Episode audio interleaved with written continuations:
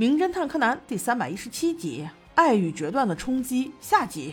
这话说，劫匪要让警方在两个小时之内准备好钱去相应地点交接。这个地方大老远了，小五郎决心要跟上，于是警方便开始行动。他们走后，柯南和灰原开始讨论起来。这一般来说，劫匪都很排斥警察的，但是这群人为什么要与警察正面接触呢？还有就是小兰最后说的那句话，他们到底要杀谁？想要解决这个问题，首先就得先找到小兰的真正位置。话说，柯南记得小兰姐姐说过，她从窗户外面可以看到一片茂盛的向日葵，而且旁边还有一个大牌子写着质子镇。这么明显的地标，还能找不着？于是二人去翻了地图，很快就有了结果。确定位置之后，他又打电话通知了毛利小五郎一行人。于是两方人马一同汇集到小兰的真正位置。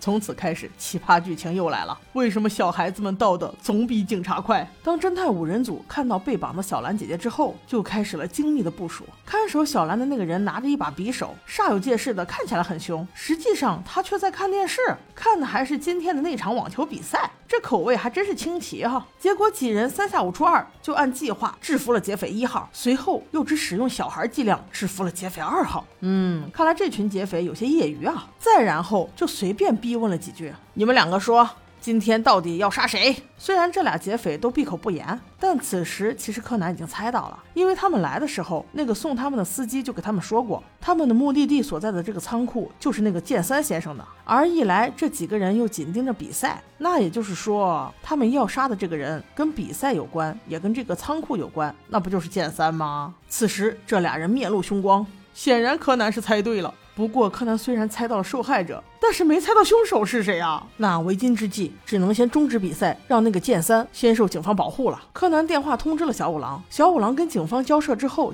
警方愿意全权配合。但是打电话给这个剑三的时候，他却为了自己的职业生涯和素养拒绝了。我的妈，这是你生命的问题啊！你要是死了，你要什么素养干啥？结果无奈之下，比赛继续进行。不过话说回来，绑小兰的不是三个人吗？怎么只有俩呢？哦，原来有一个去比赛现场了，看来他才是总指挥。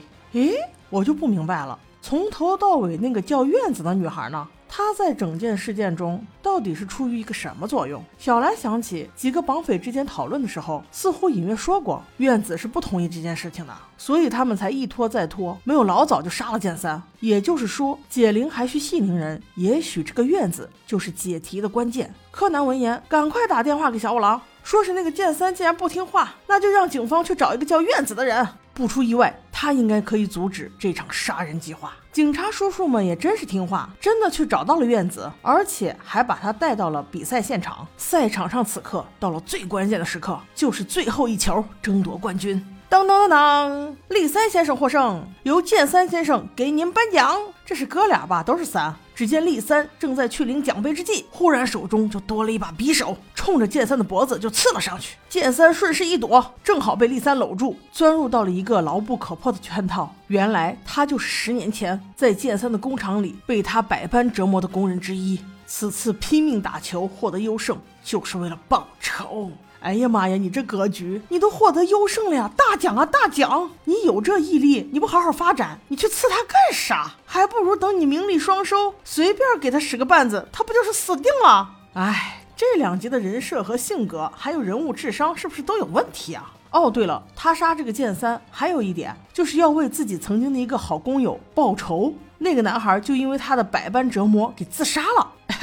要我说也轮不到你呀！自杀者的家人呢？法律呢？实在不行，还有天道轮回吗？何必要搭上自己的一生呢？况且你现在还是冠军。正在此时，远远看见飞来一辆警用直升机，而飞机上就坐着一个漂亮的女孩，她的名字就叫院子。她大声喊道：“不要啊，李三！你如果杀了他，我们的好朋友是不会安息的。你放手吧。”就这样，李三便放弃了。